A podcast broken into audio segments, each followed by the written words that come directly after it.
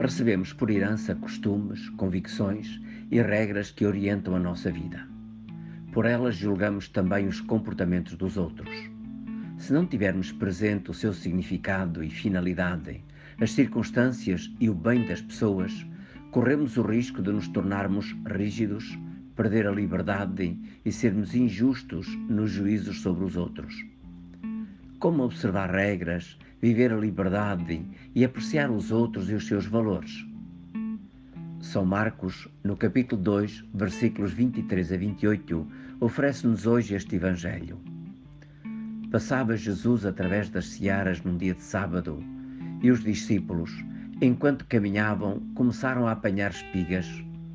Disseram-lhe então os fariseus: Vê como eles fazem ao sábado o que não é permitido. Respondeu-lhe Jesus: Nunca lestes o que fez David quando teve necessidade e sentiu fome, ele e os seus companheiros? Entrou na casa de Deus, no tempo do sumo sacerdote Abiatar, e comeu dos pães da proposição que só os sacerdotes podiam comer, e também os deu aos companheiros. E acrescentou: O sábado foi feito para o homem, e não o homem para o sábado. Por isso, o Filho do Homem é também Senhor do sábado. Os fariseus, habituados aos seus costumes e, regra, e regras rígidas, censuram os discípulos de Jesus por recolherem, no dia dedicado a Deus, o sábado, espigas de trigo para se alimentarem. Jesus faz-lhes notar então que as regras e o próprio sábado são para o bem do homem. O que vem de Deus é para ajudar o homem a viver melhor, para se orientar segundo o Espírito de Deus na liberdade e não para viver oprimido e dominado por obrigações.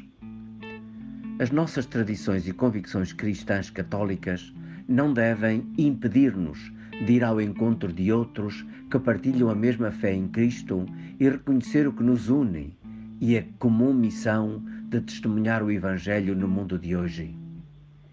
Inicia-se hoje a Semana de Oração pela Unidade dos Cristãos, que se prolonga até ao dia 25.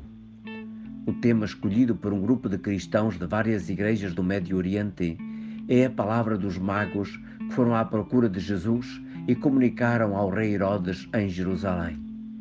Nós vimos a sua estrela no Oriente e viemos adorá-lo. Também nos nossos dias, escrevem esses cristãos, as pessoas procuram um sinal de que Deus está com elas. Mas onde está a estrela que indica o caminho até Ele? É a missão da Igreja ser a estrela que ilumina o caminho para Cristo, que é a luz do mundo. Por palavra e por ação, os cristãos são chamados a iluminar o caminho para que Cristo seja revelado, mais uma vez, às nações. Mas as divisões entre nós obscurecem a luz do testemunho cristão e obscurecem o caminho, impedindo que outros encontrem a direção que leva a Cristo. Por outro lado, os cristãos unidos em sua adoração a Cristo e abrindo os seus tesouros numa partilha de dons, tornam-se um sinal da unidade que Deus deseja para toda a sua criação. Desejas viver pela unidade dos cristãos e do mundo? Acolhe e segue as palavras libertadoras de Jesus no Evangelho. Depois, conforme te for possível, vai ao encontro de membros de outra igreja cristã. Procura conhecer o que vivem e, se concordarem, faz oração e adoração a Cristo juntamente com eles. Empenha-te no que Chiara Lubick chama o diálogo da vida, ou seja, a partilha de valores e experiências espirituais, a ação juntos no amor aos mais necessitados e na busca da justiça e da paz para todos. Este é o caminho da unidade. E todos os que partilham o Evangelho de Cristo são chamados a segui-lo. Darão assim testemunho do amor de Deus que Ele a todos oferece, juntamente com a confiança na vida e a esperança no futuro. Agarre então hoje este desafio e vive pela unidade dos cristãos.